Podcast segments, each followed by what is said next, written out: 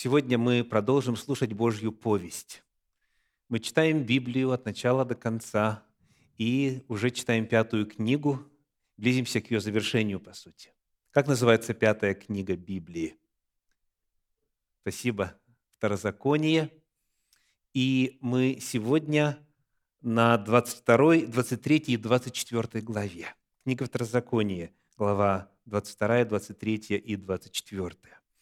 И в рамках этого повествования есть три слова, которые обращают на себя внимание, потому что повторяются несколько раз. Фактически в книге Второзакония эти три слова именно рядышком, именно вот так вот следуя друг за другом, повторяются одиннадцать раз во всей книге. И этим еще более обращают на себя внимание. Эти три слова – пришелец, вдова и сирота. Моя проповедь сегодня называется «Божья повесть, двоеточие, пришельцы, вдовы и сироты». Пришельцы, вдовы и сироты. Немножко статистики. Сколько раз упоминается в книге Второзакония это словосочетание? Одиннадцать раз. Спасибо за внимательность. А если посмотреть шире, посмотреть, сколько в принципе эти слова по отдельности встречаются, то картина еще более впечатляющая. Слово «пришелец» в оригинале «гер» используется в еврейском подлиннике 92 раза, то есть в тех книгах, которые были написаны до времени служения Иисуса Христа, 92 раза. Слово «вдова» в оригинале «алмана» 55 раз, и слово «сирота» в подлиннике «ятом» 42 раза. Когда мы берем греческие писания, то есть книги Библии, написанные после служения Иисуса Христа, там у нас слово «пришелец» встречается 14 раз, слово «вдова» 26 раз и «сирота» 2 раза. То есть в итоге получается, что эта тема для Бога в Библии очень важна. Это в действительности заметная часть Божьей повести отношений к пришельцам, вдовам и сиротам. Потому давайте будем изучать. Если в отношении вдов и сирот а, значение этого термина вполне понятно, так, объяснения не нужны. Вдова, сирота, термины общеупотребимые, то вот термин «пришелец», по крайней мере, в русском языке нуждается в прояснении. Что у вас в голове, какая картинка, когда вы слышите слово «пришелец»? Вот, ну, я, я вижу вашу реакцию и слышу, да? Этот термин может в самом необычном контексте, в том числе со словом «какой», каким? Космические пришельцы, так НЛО, а, инопланетяне там и так далее.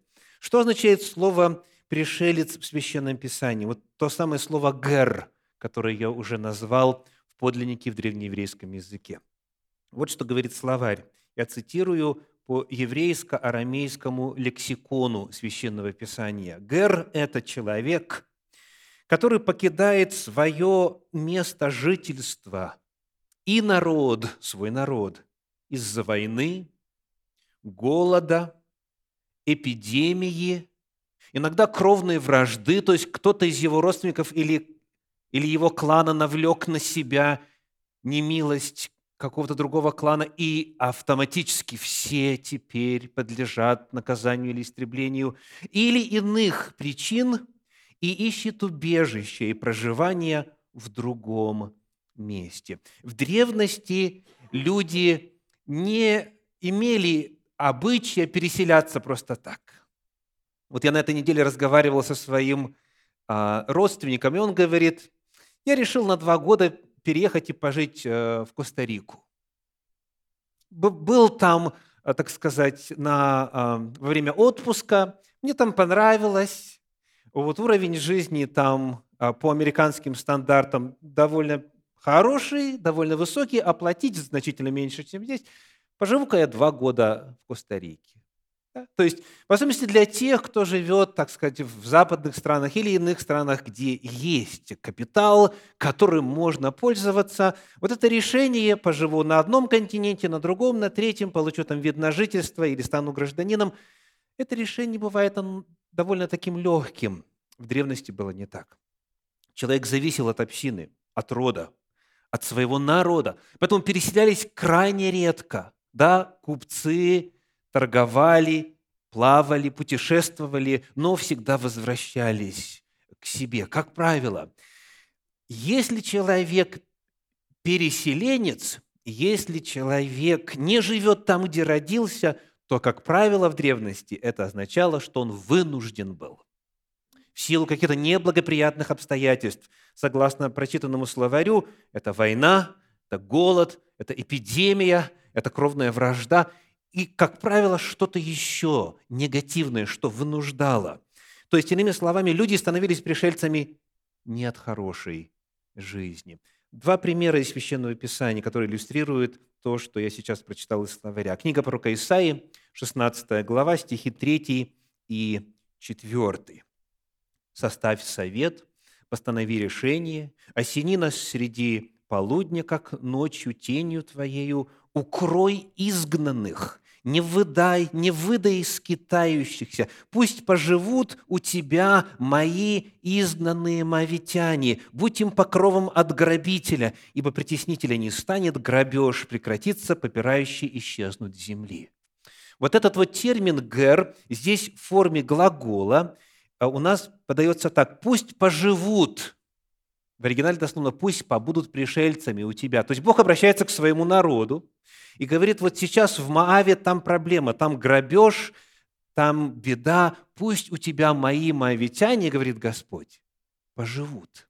То есть пусть они побудут пришельцами. Как тут говорится, не выдай скитающихся, укрой изгнанных, будь им покровом от грабителя. Вот это типичная ситуация с переселенцами в древности. Еще один пример – книга Руфь, первая глава, стихи, э, первый стих, Руфь 1.1. В те дни, когда управляли судьи, случился голод на земле. И пошел один человек из Вифлеема Иудейского со своей женой и двумя сыновьями своими жить, в оригинале быть пришельцами на полях Моавицких. Прямо противоположная ситуация. Первый отрывочек говорит о моавитянах, которые вынуждены были переселяться к соседям из-за того, что у них там грабеж на селе и так далее. Тут теперь иудеи переселяются в Моав, потому что голод пришел в Иудею, а в Моаве с этим а, продовольствием было легче. Вот что означает пришелец. Потому в разных переводах Священного Писания этот термин «гер» может передаваться так. Иноземец, может передаваться переселенец, иммигрант, беженец – и так далее. Вот об этом сегодня проповедь из книги Второзакония. Ну что ж, как же следует относиться к пришельцам, вдовам и сиротам? Откроем те отрывочки из книги Второзакония, которые поднимают эту тему. И первое место здесь – это 10 глава, стихи 17 по 19. Второзаконие 10 глава, стихи 17 по 19. Ибо Господь Бог ваш есть Бог богов и владыка владых, Бог великий, сильный и страшный, который не смотрит на лица и не берет даров, который дает суд сироте и вдове и любит пришельца и дает ему хлеб и одежду. Любите и вы пришельца, ибо сами были пришельцами в земле египетской. Итак, все три категории – пришельцев, вдовы и сироты упомянуты в этом отрывке. И какое общее отношение, к чему Господь призывает, говоря в общем, по отношению к этим людям? Вы что делаете? Любите. Любите, любите иммигрантов, беженцев, иноземцев, пришельцев, вдов и сирот. Любите – любите. Причина какова? Почему надо их любить? Покажите предыдущий стих, 18, пожалуйста. Почему нужно их любить? Потому что Бог их любит. Он дает суд сироте и вдове и любит пришельца. Бог их любит, потому и вы любите. То есть Господь говорит, вот каково мое отношение к ним – и потому я вас призываю к тому же самому. А что означает «дайте суд сироте»? Что означает, что Бог дает суд сироте? Послушайте, как это звучит в современном переводе. Перевод Российского библейского общества говорит, «Он охраняет права вдов и сирот». Дать суд означает оказать справедливость, защитить права. Он охраняет права вдов и сирот. В книге Псалтирь в 145 главе, в 9 стихе о Боге в этом контексте говорится так. Псалом 145, 9. «Господь хранит пришельцев, поддерживает сироту и вдову, а путь нечестивых извращает». Итак, Господь сам любит, сам хранит, сам защищает, сам обращает особое внимание на вот эту часть населения, которая очень уязвима, которая беззащитна. И он говорит, вы, мой народ, относитесь к таковым так же, как отношусь я. Еще один отрывок, который тоже говорит о, вот об этом общем отношении к этим людям – это книга Левит, 19 глава, 34 стих.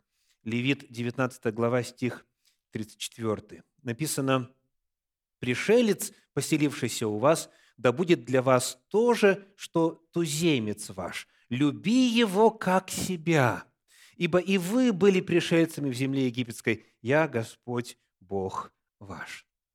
Чрезвычайно важный тезис, тоже общего характера. Что означает слово «туземец»? Еще громче. Местный житель. Да. Туземец – это местный житель. То есть Господь говорит, пришелец, поселившийся у вас, то есть иммигрант, беженец и так далее, да будет для вас то же, что местный житель. И дальше четко заповедь.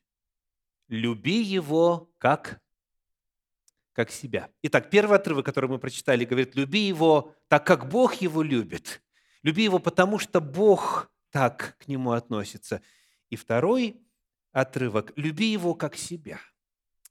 Вот для некоторых а, Бог и его отношение к людям как-то далеко и, может быть, не до конца понятно в практических категориях.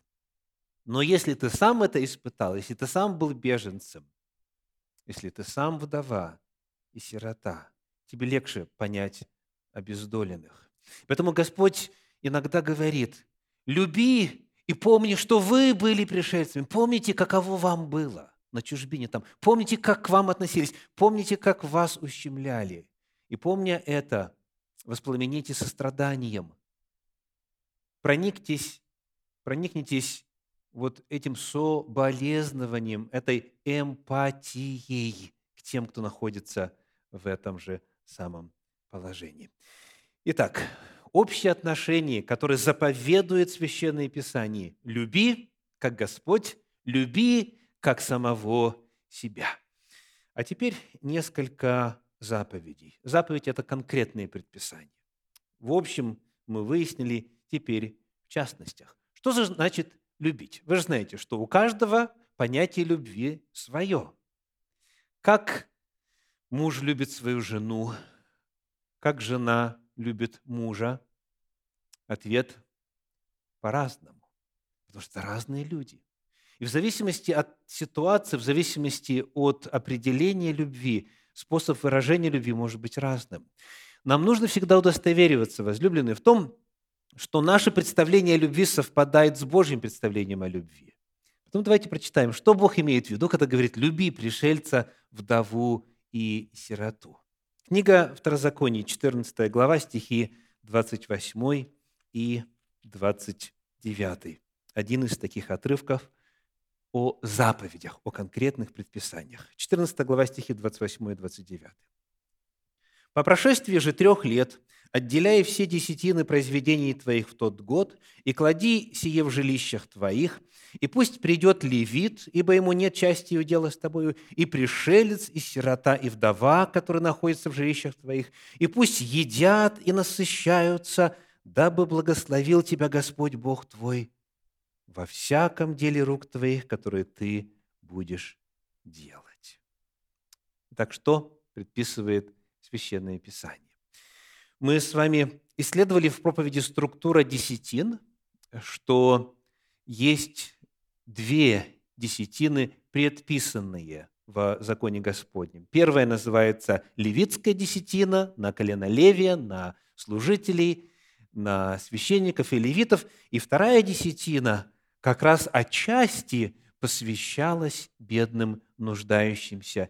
И вот текст говорит, когда ты отделишь, то пусть придет пришелец, сирота и вдова, которые в пределах твоих, и пусть они насыщаются. То есть для их поддержки Господь повелевал своему народу оказывать помощь постоянно, систематически. Можно спросить вас, что вы чувствуете, когда подъезжаете к очередному перекрестку, где стоит попрошайка? Какие у вас чувства? Разные. Очень правильный ответ.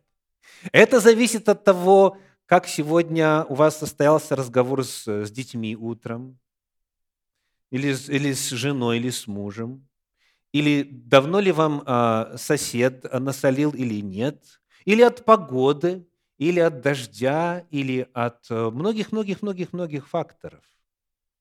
Конечно же, от ваших убеждений, от вашей философии помощи таковым людям в принципе. Но во всех этих случаях это отношение нестабильно. Один раз дашь, другой раз не дашь. Один раз завалялась там э, какая-нибудь купюра помельче, да, номиналом, другой раз нет, а много жалко, да. Вот. Один раз посмотришь на него, вроде бы, вроде бы на самом деле нуждается, другой раз посмотришь, э, наверное, наверное, пропьет или пронаркоманит, да. То есть очень часто этот вопрос решается на эмоциональном уровне – по наитию. Знаете, как, как говорится, как будет настроение и так далее. Священное Писание призывает совершенно другой подход. Какой? Есть первая десятина, есть вторая десятина. Часть второй десятины, она предназначена по Божьей воле, предназначена для помощи пришельцам, вдовам и сиротам. То есть Господь предписывает и заповедует оказывать помощь нуждающимся системно, системно, программно, чтобы всегда у человека были отложены для этого средства. Это означает постоянный, неиссякаемый источник помощи тем, которые в действительности сейчас испытывают нужду. Еще один отрывок, книга Второзакония, 16 глава, стихи с 9 по 14. 16 глава с 9 по 14. «Семь седмиц отсчитай себе. Начинай считать семь седмиц того времени, как появится серп на жатве. Тогда совершай праздник седмиц Господу Богу твоему, по усердию руки твоей». Как этот праздник еще называется в Библии? Праздник седмиц? Пятидесятница, спасибо. Потому что отчитываешь семь раз по семь, и на пятидесятый день праздник. Так, так вот, на этот праздник сказано, «Совершай праздник седмиц Господу», 10 стих, «по усердию руки твоей, сколько ты дашь, смотря по тому, чем благословил тебя Господь Бог твой, и веселись пред Господом Богом твоим, ты, сын твой, дочь твоя, раб твой, раба твоя, или, или вид, который в жилищах твоих, и пришелец, и сирота, и вдова, которая среди тебя, на месте, которое изберет Господь Бог твой, чтобы пребывало там имя Его. Помни, что ты был рабом в Египте, и соблюдай и исполняй постановления сии. Праздник кущи совершай у тебя семь дней, когда уберешь с гумна твоего и источила твоего. И веселись в праздник твой, ты и сын твой, и дочь твоя, раб твой, раба твоя, и левит, и пришелец, и сирота, и вдова, которые в жилищах твоих. Очень конкретная заповедь. Что делать? Когда приходишь поклоняться Господу, когда праздник, вот эти паломнические праздники, которые были связаны с сельскохозяйственными циклами. Сказано, смотря чем благословит тебя Господь. То когда ты будешь там есть, пить и веселиться, и покупать, что душе твоей угодно, помни, что пришелец и сирота, и вдова должны тоже быть за твоим столом. Заповедь заключается в том, чтобы приглашать их к столу. когда все празднуют, когда все веселятся и благодарят Бога, вот эти обездоленные тоже должны почувствовать благодарность Богу. Они могут почувствовать благодарность Богу, когда они от Божьих людей получат вот это какое-то благословение. Пригласить к столу, пригласить в свой дом, или в том случае, кто не в Иерусалиме жил, они снимали в аренду помещение, так? Пригласить к себе в гостиницу, пригласить на трапезу, разделить вот это общение, расспросить, помолиться за человека, чтобы он тоже мог веселиться, как и я. Участники праздников Господних, участники трапезы. Следующий отрывок книга Второзакония, 24 глава, 17 стих, говорит следующее. Второзаконие 24, 17. «Не суди превратно пришельца и сироту, и у вдовы не бери одежды в залог». К великому сожалению, в большинстве обществ на земле пришельцы, вдовы и сироты, они не обладают теми же возможностями и в юридическом отношении не защищены так же, как постоянные жители или те, у которых в семье с родителями все нормально. Очень часто – чем беднее человек, чем более он не защищен в социальном отношении, тем меньше надежды на правосудие. И наоборот, если есть чем заплатить, если есть чем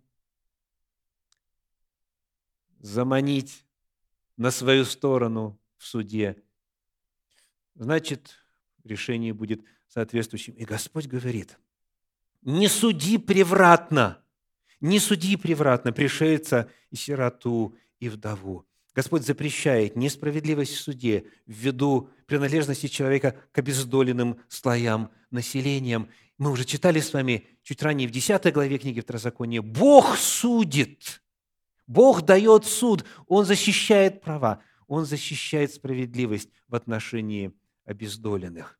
То есть, когда решаются вопросы финансовых отношений, вопросы имущественные и так далее, нельзя, нельзя пользоваться тем, что человек беззащитный.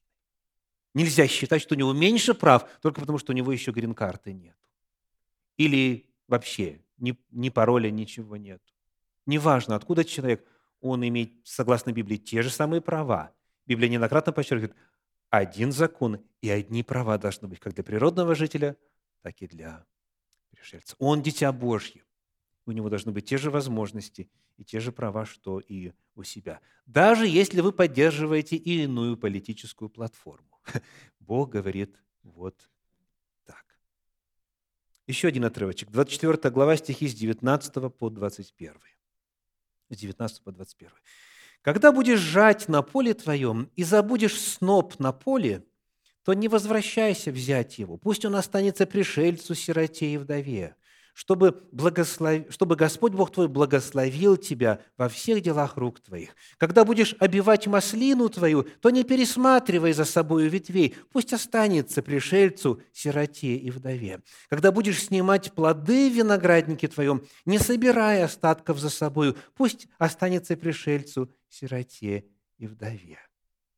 Снова системный подход, чувствуете? Но эта системность, вот по крайней мере в этом отрывке, касается маслины и плодов, и виноградника и так далее. Но вот начало этой заповеди звучит очень интересно. Еще раз читаем 19 стих. «Когда будешь жать на поле твоем и забудешь сноп на поле, то не возвращайся взять его, пусть останется пришельцу и так далее. Эта заповедь интересна тем, что ее невозможно исполнить намеренно. У кого крепкая память, ему эта заповедь никогда не грозит. Да? Вот ты не можешь забыть специально сноп. Поэтому интересно посмотреть в параллельном отрывочке, где та же самая тема поднимается. Это книга Левит, 23 глава, 22 стих. Вот что там написано. Левит 23, 22. Когда будете жать жатву на земле вашей, не дожинай до края поля твоего, когда жнешь. И оставшегося от жатвы твоей не подбирай, бедному и пришельцу оставь это я, Господь Бог ваш. Это уже системно. А если к тому же и забудешь сноп, то уже не возвращайся. То есть, видите, эта заповедь, она на уровне внутреннего мира. Кто, кто знает, ты забыл или, или не забыл, да? Или ты так специально запланировал вначале эту часть, а потом вторую часть на пол забрать. Только человек знает. И Бог знает, который сердце видит. То есть Господь говорит, оставляй край поля нежатым, оставляй часть всех плодов, оставляй пришельцу, вдове и сироте. Важно здесь отметить еще вот что. Библия не говорит, вот в этом отрывке, не говорит, а, собери урожай, выложи все на блюдечке, и пусть придет вдова, сирота и, и берет. А что говорит? Пусть сам собирает. То есть оставь не сжатым, оставь часть не собранным урожая, чтобы эти люди пришли и потрудились, и собрали сами. В труде есть великая нравственная ценность. Труд возвышает, труд дает человеку осознание своей ценности, когда у человека есть возможность заработать, да, потрудиться и самому собрать и так далее. То есть Господь приглашает, помимо прочего, да, есть призывы и давать, да, а, как говорится, уже собранные, мы об этом уже читали, вторая десятина для этого предназначена отчасти. Но помимо этого Господь говорит – создавайте экономические возможности. Создавайте возможности заработать. Если у вас есть возможность дать человеку трудоустройство где-то, э, у вас ли там на участке, или вы кого-то знаете, или, или в вашем бизнесе и так далее, дайте человеку возможность заработать. Но нуждающиеся должны пойти и собрать, э, сами приложить силу и позаботиться о себе также. То есть, как вы видите, Бог против того, чтобы плодить иждивенцев. Так? Потому что это обратная сторона медали.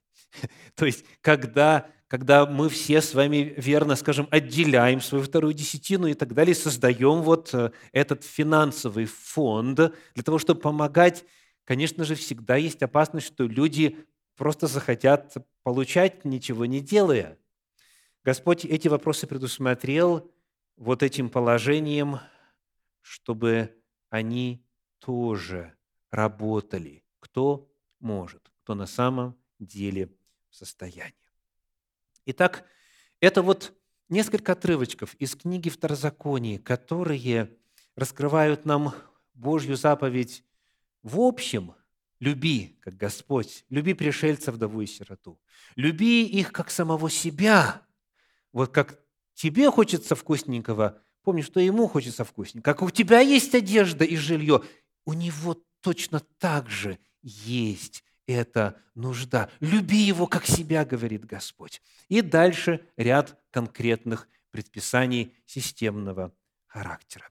Есть ли что-то возлюбленное на эту тему в новозаветных писаниях, в апостольских писаниях, в книгах Библии, написанных после служения Иисуса Христа?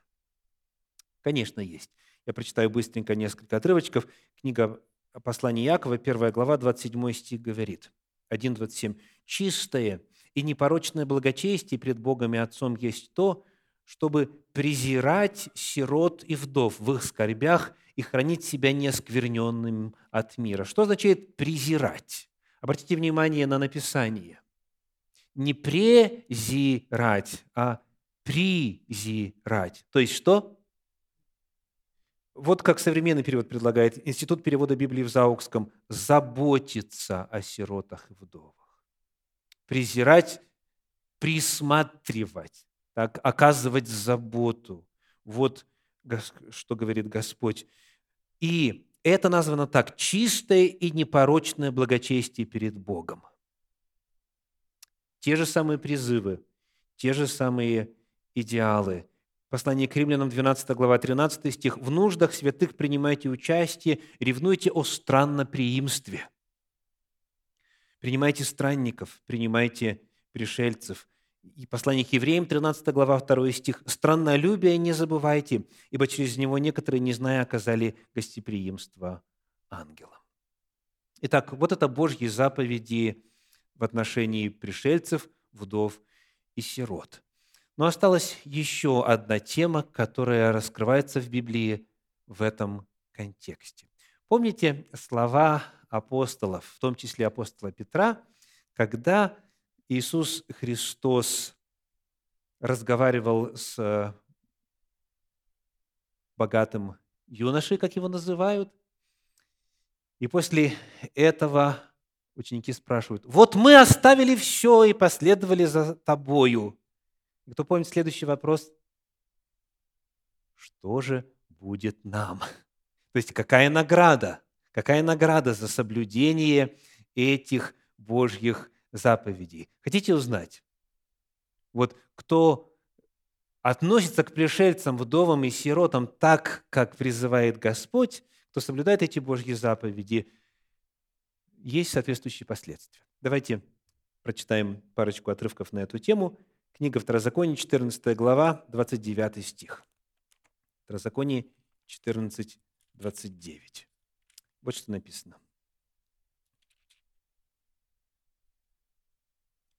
И, и пусть придет левит, ибо ему нет части и удела с тобою, и пришелец, и сирота, и вдова, которые находятся в жилищах твоих, и пусть едят и насыщаются. Можем прочитать вместе дальше? дабы благословил тебя Господь, Бог твой, во всяком деле рук твоих, которое ты будешь делать. Итак, что обещает Господь? Благословение во всяком деле рук твоих. Ну, отметим, не во всяком безделье рук твоих, да? То есть Бог благословляет дело. Когда человек трудится, работает, Господь благословляет – если, если ты это будешь делать, говорит Господь, то я благословлю тебя во всяком деле рук твоих. 24 глава книги Второзакония, 19 стих. 24-19 написано, когда будешь жать на поле твоем и забудешь сноп на поле, то не возвращайся взять его, пусть он останется пришельцу, сироте и вдове, чтобы Господь Бог твой благословил тебя во всех делах рук твоих и так далее. Очень часто в Священном Писании вот этот закон сопровождается обещанием благословений. Я уверен, что если бы у нас было часа два сейчас, и я бы дал возможность засвидетельствовать тем, кто это испытал на себе – нам бы двух часов не хватило. Господь на самом деле, я это знаю на своем опыте, на опыте жизни своей семьи и многих из вас, и многих, кого нет в этом зале, Господь верен. И Он на самом деле благословляет тех, благотворительная душа будет насыщенная. Кто дает бедному, кто благотворит бедному, тот, что делает этим самым, помните? Дает взаймы Господу. И Господь воздаст ему. Когда Господь отдает, Он отдает сполна и переполняет. То есть Господь говорит, кажется, на первый взгляд, что вы теряете, что у вас меньше остается, если вы систематически поддерживаете пришельцев, вдов и сирот. Знаете, что на самом деле все наоборот. Знаете, что Господь благословит вас еще больше, еще больше. Но у любой заповеди в плане последствий есть не только благословение за или вследствие соблюдения но есть и негативные последствия. Давайте прочитаем здесь несколько отрывков. Книга Второзакония, 24 глава, стихи 14 и 15.